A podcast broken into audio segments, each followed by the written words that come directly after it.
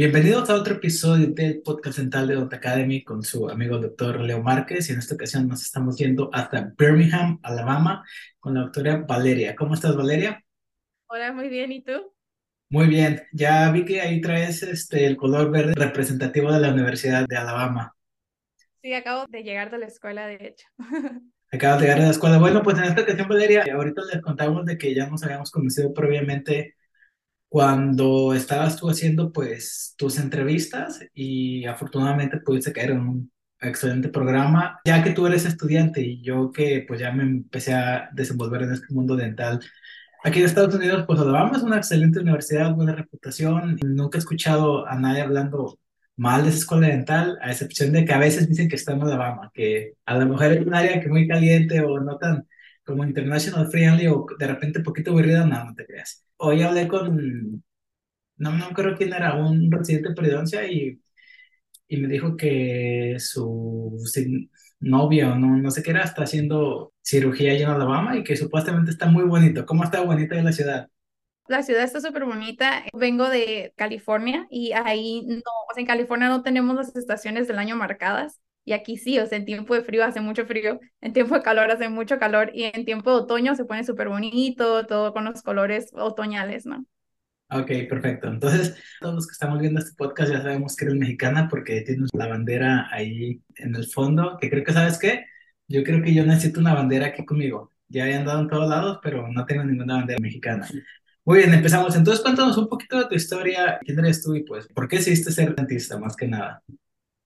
Ok, bueno, yo fui nacida en Estados Unidos y cuando yo estaba chiquita mis papás decidieron regresarse a México. Eh, yo crecí pues en un rancho, así en un ejido en donde no había nada. Y ¿En, qué parte? En Baja California, eh, específicamente en San Quintín. Entonces, ah, realmente ahí pues son ejidos, no había nada, no había dentistas. El dentista más cercano nos quedaba hasta Ensenada que son como dos horas manejando. Entonces yo realmente de chiquita tenía un montón de caries, no, no teníamos a lo mejor esa cultura de lavarme los dientes todos los días, o sí, pero pues como que no le dábamos tanto enfoque o realmente íbamos al dentista como cuando nos dolían los dientes. Entonces mis papás me llevaron con un odontopediatra y yo tenía coronas en todos los dientes casi y entonces yo creo como que me hizo sentir también, me gustó, mm, se me hacía la, la clínica súper bonita, con juguetes y todo. Y yo desde que estaba chiquita decía, ah, yo quiero ser como mi doctora. Entonces como que se me quedó y siempre seguí. Cuando estaba en la prepa, busqué como un dentista, como es, nosotros en la prepa buscamos qué vamos a ejercer, ¿no? ¿Qué carrera vamos a estudiar? Al menos en México, después de la prepa, eliges tu carrera. Fui con un dentista, trabajé como dos semanas y dije, ah, bueno, sí me gusta. Y ya fue cuando, cuando apliqué. ¿Qué dijiste? Ya con dos semanas, ya con eso. Sí, yo dije, mm, bueno, sí, sí me gusta. Cuéntanos un poquito sobre, está bien interesante tu caso porque de alguna manera tiene mucha influencia americana porque pues obviamente estás en frontera o estás al menos en cercano a la frontera con Estados Unidos, entonces para mí como mexicano que soy del centro del país y para todos los demás que están del centro de México para el sur, pues ellos no tienen como el mismo tipo de experiencias. Pues obviamente en la cultura de la frontera tienes familiares, amigos, primos, tú conoces a alguien que se va a Estados Unidos buscando una mejor vida. Este, en tu caso, o sea, ¿qué tan fácil o cómo fue el inglés? Tú que naciste aquí en Estados Unidos, te, o sea, ¿tuviste, fuiste a, la escuela aquí, aprendiste inglés y luego te regresaste o te tocó como la gran mayoría de nosotros de que tienes 17, 18 años, 20, 23 en mi caso y dices, chin, tengo que aprender inglés? ¿Cómo fue el proceso de adaptación del de lenguaje? Pues para mí yo creo que más o menos como todos, como yo no vivía como pegada a la frontera, realmente en donde yo crecí queda cinco horas, o sea, nosotros veníamos como, yo, yo soy la menor de tres, entonces veníamos a Estados Unidos como una vez al año, dos veces al año, a visitar a mis tíos y así, pues no, básicamente no, no, no aprendí mucho. Mi hermano mayor, cuando cumplió 15 años, se vino a Estados Unidos a vivir con una tía para aprender inglés, se vino un año y se decidió quedar. Y mi hermana, igual, cuando cumplió 15 años, se vino a hacer la, high school. Mi hermana estuvo, hizo la high school y luego se regresó a México. Y cuando yo tenía 15 años, yo también tenía esa esperanza de venir a aprender inglés, pero eh, desgraciadamente no teníamos como que ya nadie con quien yo me viniera a vivir. Mi mamá le daba miedo que yo me viniera sola. Entonces, ¿qué me metió? Que una clase de inglés por aquí, que una clase de inglés por allá, donde te enseñaba el verbo to be y ya nada más. No tuve esa experiencia de aprender inglés, pues así normal. Ya estabas como viendo los boards y todo eso fue que dijiste, ok, ya me tengo que poner formalmente a aprender inglés, ¿no? Sí, yo cuando estaba en la universidad, yo, pues yo siempre quise aprender inglés, más que nada porque como que era algo que mis hermanos hablaban y sabían, entonces yo también quería. Me metí como a un curso, yo creo que se, no me acuerdo cómo se llama, pero metí un curso en línea que atendí como un mes y ya me aburrió. Entonces, básicamente sí, hasta que me decidí venir a Estados Unidos fue cuando decidí aprender inglés. Ok, perfecto. Oye, ¿en qué año te grabaste tú de la escuela dental? Me gradué de la escuela en el 2018 y luego hice mi año de servicio y lo terminé en el 2019. Ok, entonces en, en el 2019 y básicamente acabas de entrar en este año, en el 2023, como quien dice, te tomó cuatro años desde que terminaste todas tus responsabilidades académicas relacionadas a la odontología en México hasta el momento en el que en tu primer día de clases. Cuéntanos cómo fue ese proceso, o sea, lo tuyo fue como muy, que ya lo tenías como desde la mitad de la escuela dental que decías, ok, yo me voy a ir a Estados Unidos y voy a revalidar mi carrera, o fue como de chiripada que dijiste, ah, ok, de hecho sí se puede, ¿qué se necesita? Y como que te pusiste a ver eso ya, pues ya tarde, pues. Eh, yo creo que fue un poco de los dos. O sea, yo cuando estaba en la carrera, yo decía, ay, me hubiese, porque yo me mudé a Tijuana para estudiar la carrera. Entonces, Tijuana sí está ahí en la pura frontera. Y entonces yo pues miraba como yo cruzaba a Estados Unidos como eh, los fines de semana, o a veces cruzaba todos los días, nada más como, pues no sé, ir a caminar en la playa, cualquier cosa con mis amigas. Y entonces cuando yo estaba en la carrera, yo decidí de que, ah, yo quiero estudiar en Estados Unidos ya cuando termine. Más que nada como capricho de que mis papás nunca me dejaron, como nunca pude ir, más bien. Yo decía, quiero estudiar algo en Estados Unidos, lo que sea. Yo sé, quiero tener la experiencia de estar en Estados Unidos. Yo cuando estaba en mi año de servicio social, fui a un colegio comunitario con mi Cardex de la universidad y dije, ah, a ver si me revalidan algunas clases, a ver si estudio, no sé, enfermería o a ver si puedo ontología otra vez o higienista, cualquier cosa. Eh, mi plan era como que estudiar algo, como tener esa experiencia y regresarme a, a, a México, ¿no? Entonces yo fui en un colegio, me dijeron de que no, no me hacían válido nada, yo tenía que volver a estudiar de cero, odontología. Entonces ya dije, no, pues, que me, me dio como flojera. Eh, pero ahí dije, me voy a meter a ESL, a clases de inglés, por si acaso quiero estudiar la carrera otra vez para tener un poco de inglés. Entonces me metí a ESL. Ahí conocí a una muchacha que era era dentista peruana, y ella me dijo que ella estaba estudiando para los boards. Y yo le dije, ah, ¿cómo? ¿Cómo? ¿Qué es eso? Entonces ya fue como que ella me empezó a decir, me empezó a explicar, ¿no? Entonces yo dije, ah, órale, sí se puede, o sea, no ocupo hacer todo como aquí me habían dicho. Entonces yo todavía estaba en mi servicio social y cruzaba Estados Unidos como tres veces a la semana a ESL en las tardes o en, en la tarde-noche. Y entonces en mi servicio fue cuando me puse a estudiar para el parte 1 yo todavía no tenía mi certificación de la escuela y no sé si a lo mejor muchas personas lo sepan, pero si tú estás haciendo tu servicio social, ya puedes presentar al board. O sea, yo... Desde que eres estudiante. Desde que, desde que eres estudiante, ya terminaste las clases. Yo creo que, no sé si se puede noveno semestre. Bueno, en mi escuela son nueve semestres.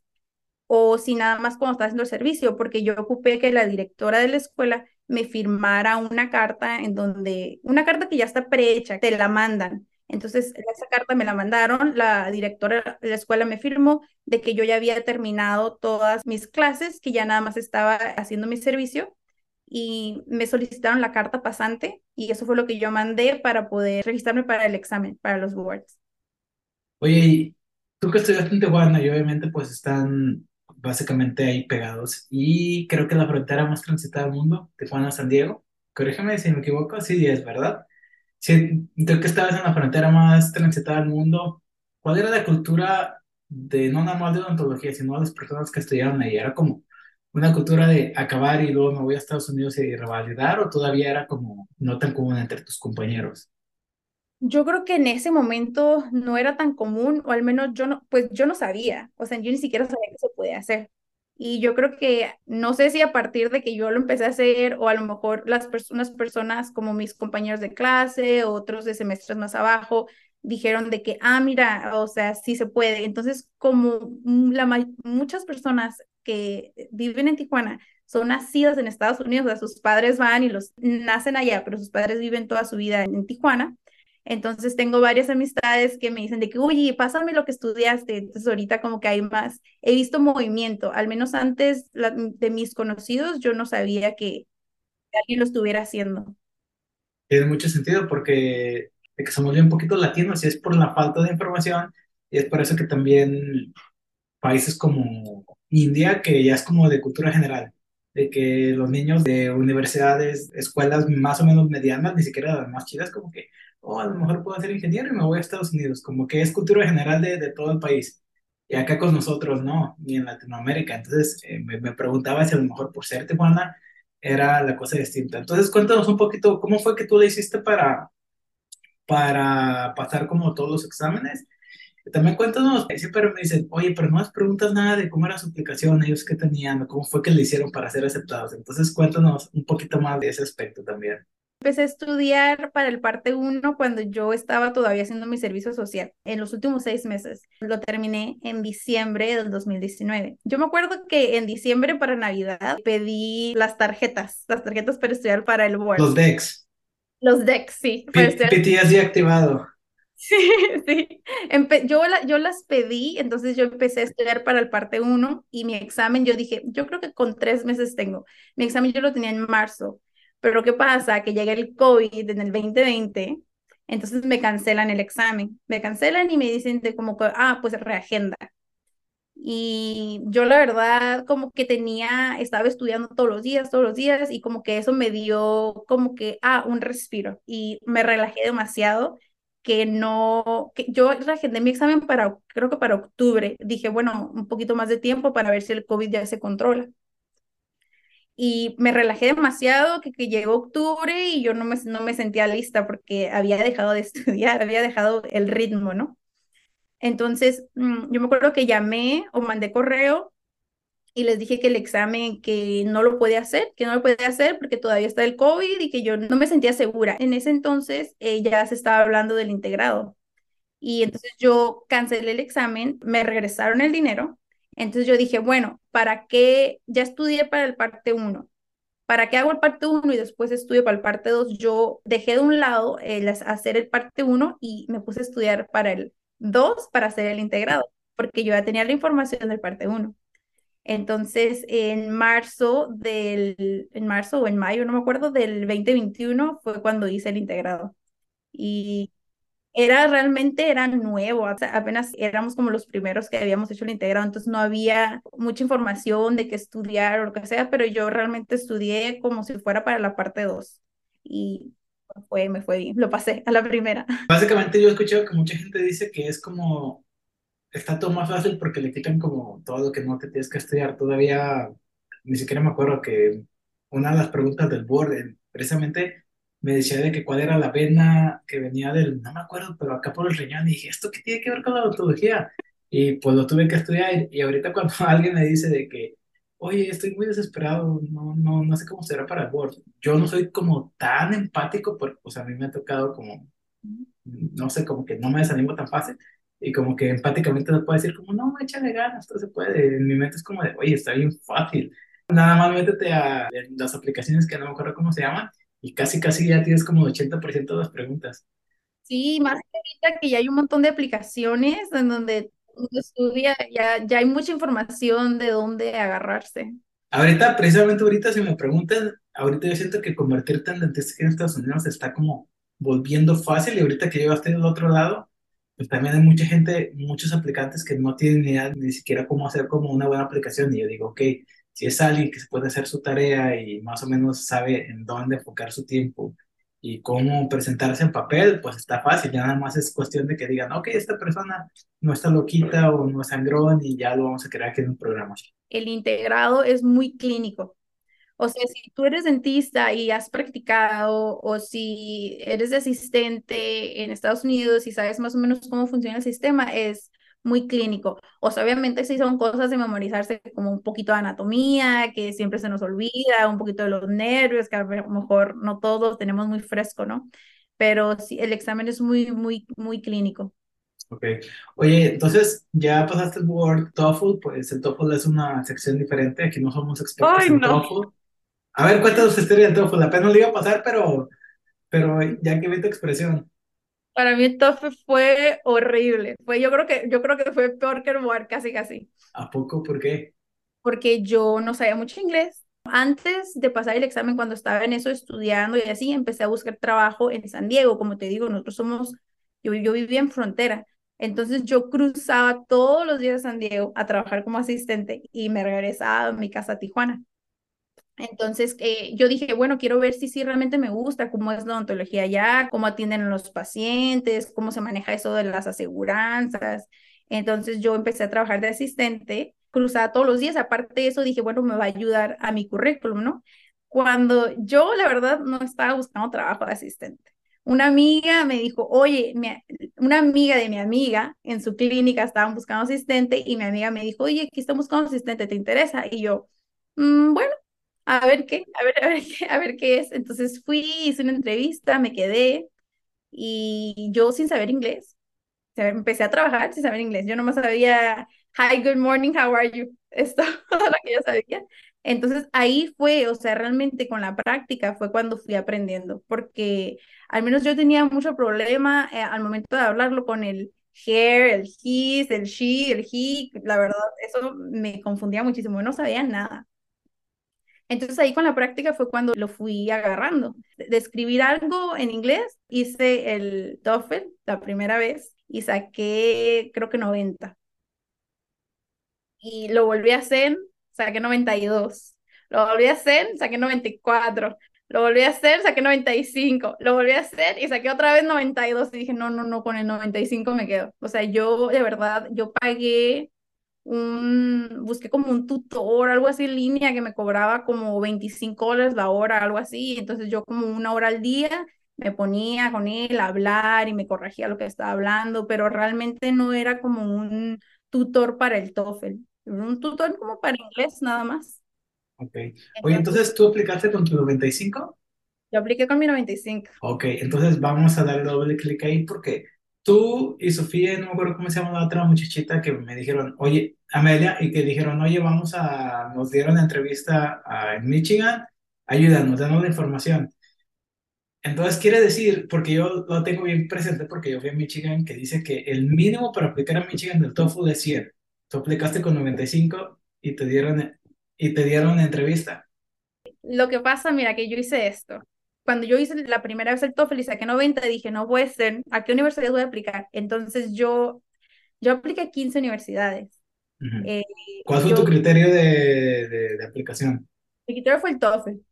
Mi criterio fue el TOEFL. Yo doy cuenta que ya ves que si te metes a DEA Capi Directory, te salen todas las universidades. Y todos los requisitos. Yo me metí eh, porque ahí te salen los requisitos, pero los requisitos, los que salen ahí, a veces en la página de las escuelas es diferente. En un papel escribí el nombre de la universidad y el TOEFL que pedía ADEA CAPI y el TOEFL que decía la escuela, o sea, en su, su sitio web. Entonces yo hice todas las escuelas las busqué y a todas las que aceptaban 95 para abajo apliqué. Entonces yo creo que Michigan o en, en ese entonces, no sé ahorita, ha de decir, o en ADEA Capit o en su página ha de decir eh, 95 o menos. Eso fue lo que yo me di cuenta, que a veces ADEA Capit decía 100 y el sitio web de la universidad decía menos. Yo hice un research mmm, de, de, del TOEFL, pero bien... Y, te, y, y, es que ese es el detalle, o sea, te tienes que meter como días, no nada más se trata de que te agarras un café te sientas y dices, ah, ok, de aquí en la que me tomo un café voy a saber, no, o sea, dime si no es cierto. Pasaban semanas y meses y visitaba la misma página y hasta Google te decía, visitado hace 7 días, visitado hace 10 días, visitado hace 15 días y después como dale, dale, y métete, porque nadie te va a dar como toda la información, tienes que andar como investigando, ¿verdad? sobre todo el TOEFL, o sea, y mi esposo no me va a dejar mentir que yo llegaba, o sea, del trabajo, porque te digo, yo cruzaba a Estados Unidos a trabajar y me regresaba a mi casa a Tijuana. Y yo llegaba así llorando decía, no, no voy a poder ser dentista, es horrible, estoy cansada. Y él ahí conmigo, ahí vamos a ver y vamos a ver cuánto es el mínimo del TOEFL. Yo apliqué a todas las que tenían menos y creo que eran 20, creo que eran 20 escuelas, pero yo apliqué a esas 15 porque me dio flojera continuar con las supplemental applications. Ok, entonces no aplicaste a UCLA, no, a lo mejor es así, a lo mejor en Minnesota no. UCLA no apliqué porque te pedí el Casper. Oh, sí, sí, sí, sí, sí. ¿Cómo fueron tus entrevistas? ¿Cómo, más o menos a cuántas entrevistas asististe? Porque no me acuerdo si en Michigan ya de, de plano dijiste, no, ya no, ya me aceptaron en Alabama y ya estoy feliz ahí. Sí, yo realmente asistí, bueno, yo apliqué a 15 escuelas. De esas 15 escuelas, eh, 9 me mandaron entrevista. Y de las 9 que me mandaron entrevista, creo que yo asistí como a 5. Eh, las demás ya las rechacé porque la primera escuela fue UIC, creo. Me pusieron sí, siempre son, siempre son bien rápidos aquí. Me pusieron en la lista de espera. Dijeron, bueno. Después creo que fue la de Boston. Boston me hizo entrevista y después ya no me dijo nada. Después, ¿cuál otra? Alabama te pide bench. Entonces, Alabama primero te pide el bench. Si pasas el bench, después te manda entrevista. Hice en Loma Linda, hice bench, hice entrevista. En Loma Linda quedé aceptada, pero al final me gustó Alabama. Me gustó. ¿Cuántos de secreto? Cuéntanos como que, ¿por qué crees que recibiste como tantas invitaciones a entrevistas? ¿Qué crees que tú, qué fue lo que te hizo como ser alguien tan competitivo, estadísticamente hablando?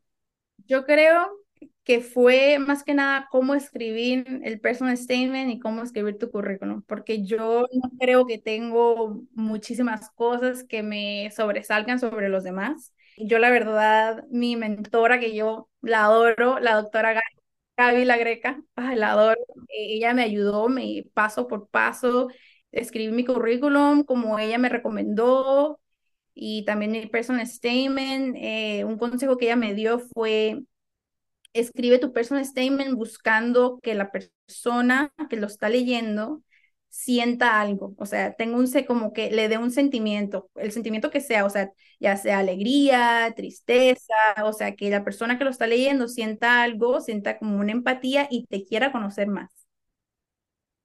Mi currículum yo lo escribí, hay un formato en línea que es como un formato de Harvard. Yo seguí, ese formato, o sea, más o menos. Así nomás googleando a Harvard curriculum y listo, ya te da el template. O sea, hay un, no es como un template, pero son ejemplos. Y cronológicamente cómo seguirlo y todo. Sí, sí. Entonces yo seguí esos ejemplos, así, así fue como lo escribí. Y yo creo que otra cosa es que a veces uno omite detalles, porque dice, ah, yo creo que esto no es tan importante. Y no, yo anoté todo, todo, así que hice un, porque me acuerdo que en mi universidad había clases optativas, había una, o sea, era requisito, pero había dos clases y tú podías elegir la que tú quisieras. Era ir a un quirófano de maxilo, o sea, ir como un hospital y íbamos yo creo que una vez a la semana, una vez al mes, no recuerdo muy bien y íbamos a observar, a estar paraditos ahí mientras la gente operaba. Y la otra optativa era, eh, creo que resinas, elegir los colores y esas cosas. Bueno, yo elegí lo del quirófano. Entonces, eso yo lo puse en mi currículum. O sea, eso tú dirías, o alguien diría, es parte de lo que tú hiciste en la escuela. Bueno, sí, pero era optativo. O OFMC, o sea, Oral Maxillofacial Observer. ¿Por cuánto? Por el tiempo que fue, que fue seis meses, que fue un semestre. Entonces, son cosas que a lo mejor uno omite, pero son cosas que sí vienen en el currículum de mi escuela, pero era algo optativo que yo hice un poco aparte, se podría decir. Yo estaba haciendo un research, bueno, yo no estaba haciendo un research, yo estaba de ayudante. O sea, había unas personas haciendo un research sobre unas membranas. Eran unos americanos, venían acá a Tijuana a hacer ese research a la universidad y yo, la verdad, un amigo me metió ahí de colada porque yo hablaba un poquito inglés, entonces yo ahí medio les traducía con los pacientes. Entonces yo les ayudaba a tomar fotos, hacer algunas cosas.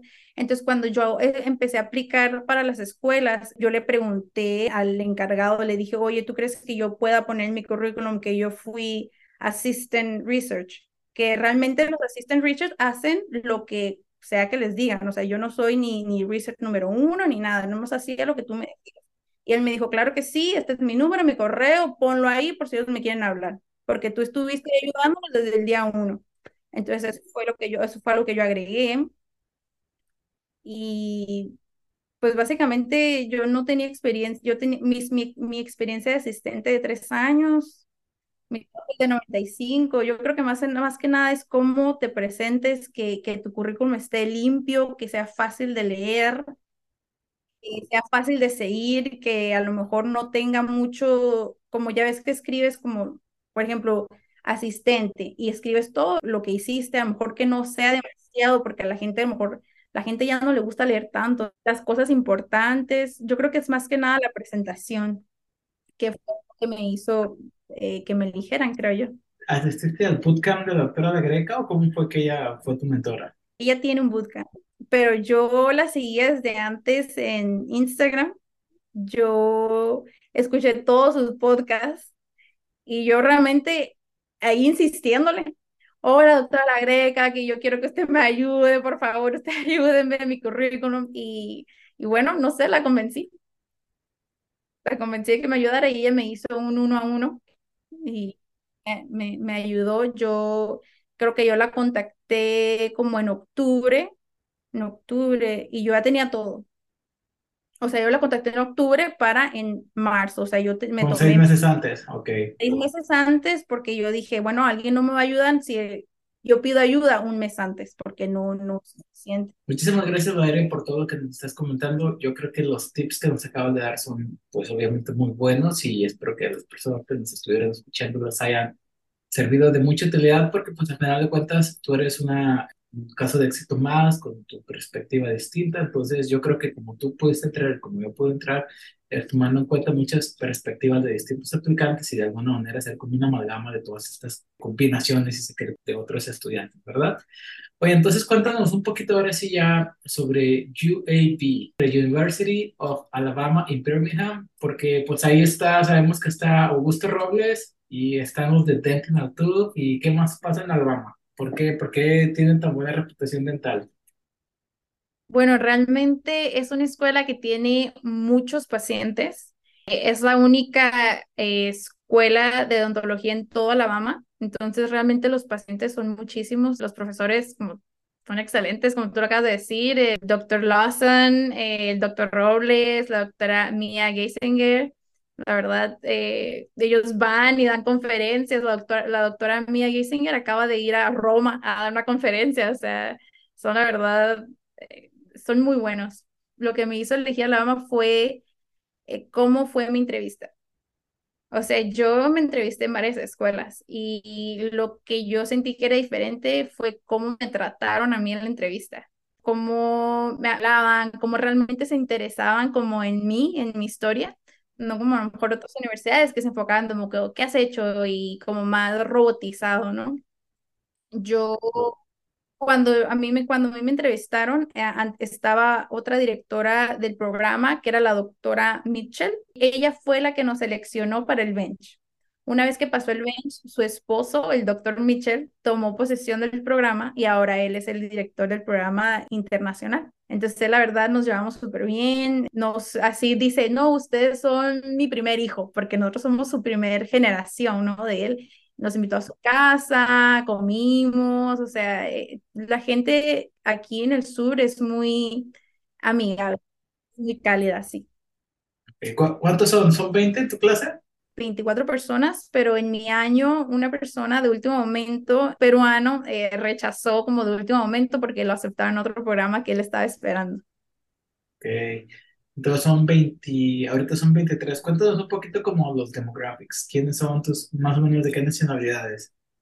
La verdad, mis más unidos son de la India, mis amigas. Bueno, mi roomie, es de la India y tengo dos amigas de la India que viven en mi mismo edificio, o sea, yo vivo en el cuarto piso, ellas viven en el tercero y realmente nos la pasamos o yo en su casa y ellas en la mía. Eh, siento que la cultura india y la cultura eh, mexicana son muy similares, entonces sí, ellas son mis más allegadas. La mitad de la escuela son de la India, la otra mitad creo que mm, hay una muchacha que es dominicana, hay una que es este, cubana, eh, pero estudió en Dominicana, de Irán, creo, hay un muchacho que es de Irlanda, hay otro latino que es de Honduras, si no me equivoco, y, sí.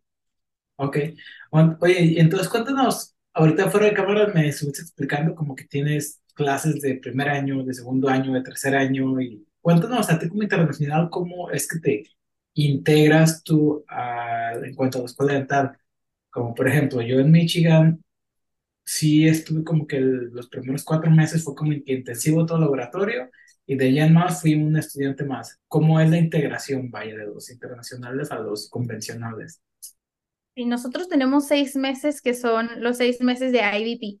Nosotros estamos en el laboratorio, estamos, tenemos clases con los del primer año y tenemos clases con los del segundo año y tenemos clases nosotros solos. Nosotros, yo me registré a 17 clases, fueron las que tuvimos en esos seis meses. Fue la verdad muy intensivo. Fue, yo me acuerdo que nosotros, yo llegué aquí una noche antes, o sea, aquí a Alabama llegué una noche antes de que la escuela empezara.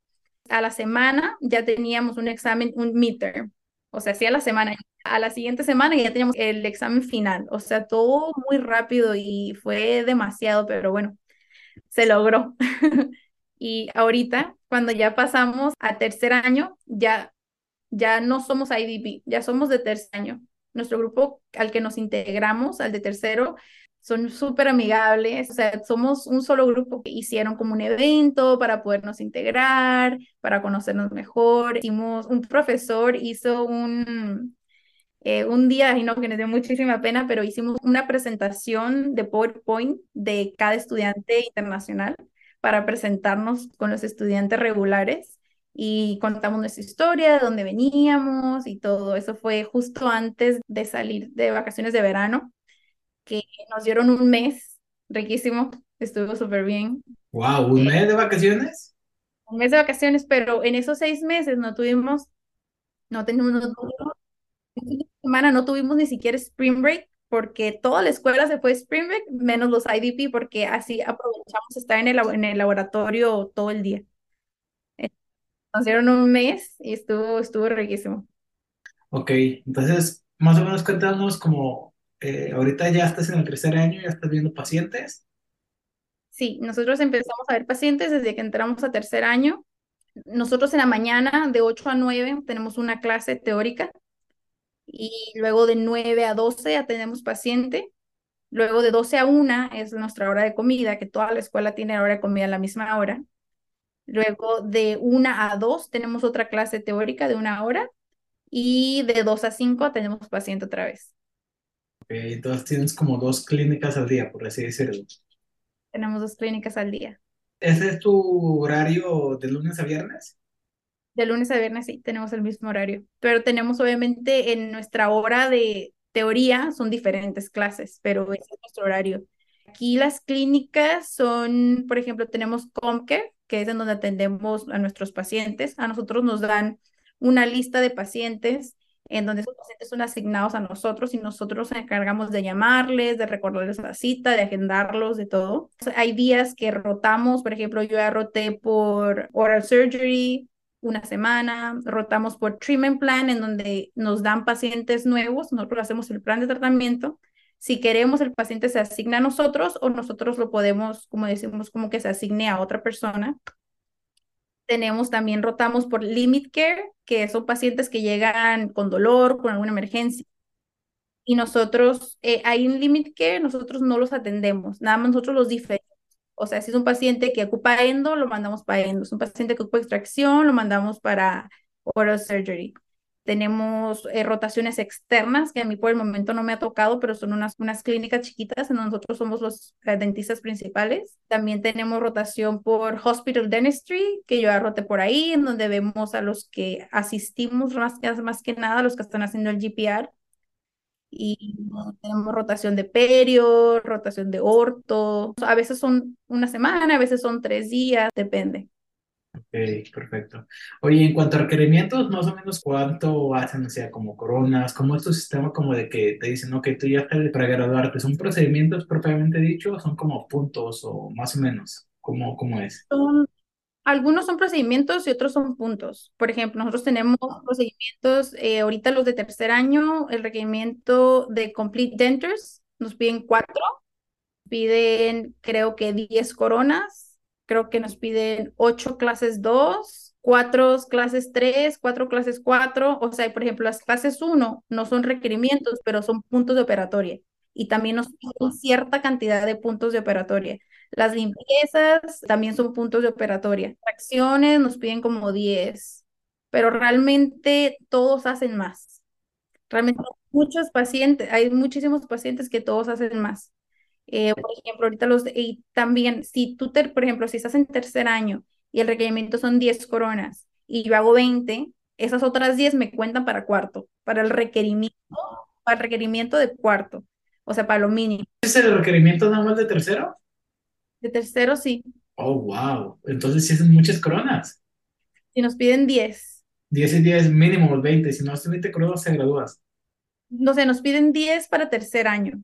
Para cuarto creo que piden, no sé si piden ocho, un poquito menos porque ellos tienen que estudiar para los boards y ya graduándote. Creo que en cuarto los, requerimientos bajan un poco. No hay escuela dental perfecta, a veces hay como que cosas que te frustran, problemas de organización, problemas burocráticos. Ah, yo me acuerdo que una vez estaba una compañera bien frustrada porque les que no sé por qué elegí Michigan. A mí me habían aceptado en Alabama ellos hacen un montón de procedimientos y yo también ya he escuchado las, todas las caras de la moneda.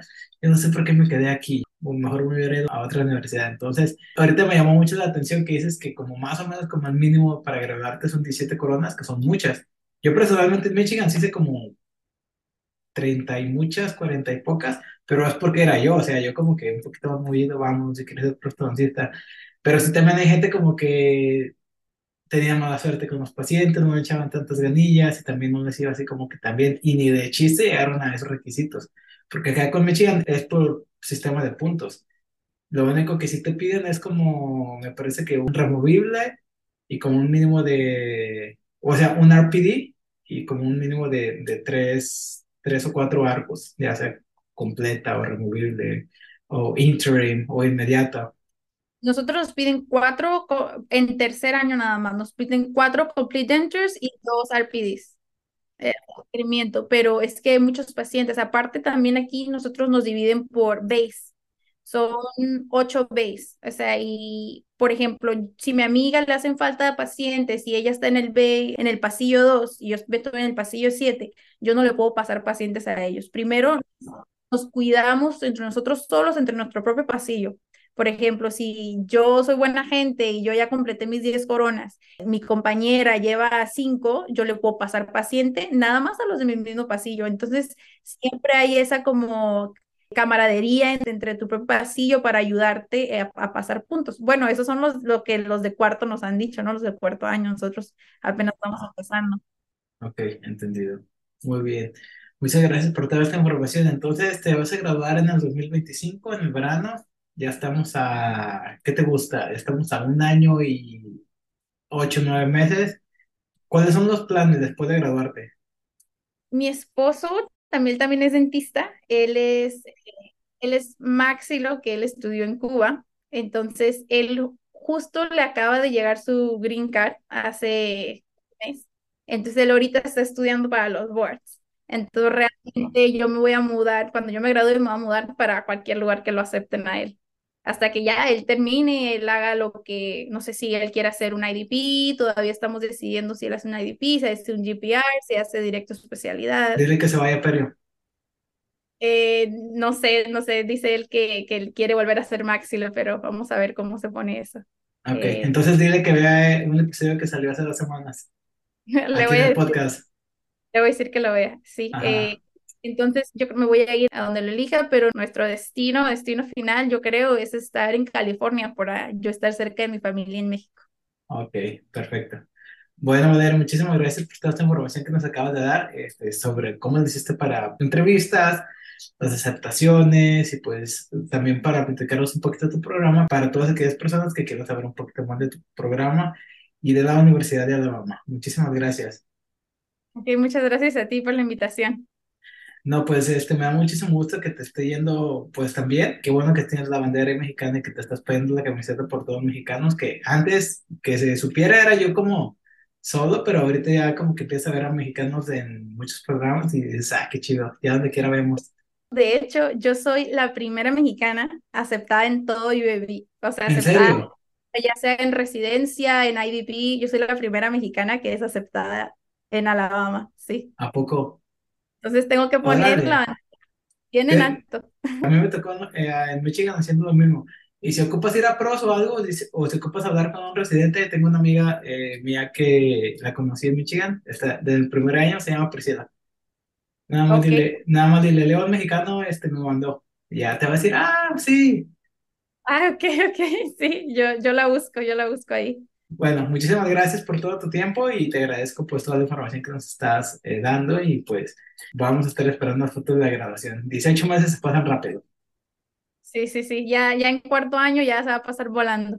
Muy bien, entonces nos vemos pronto. Nos vemos, bye bye. Ay, gracias.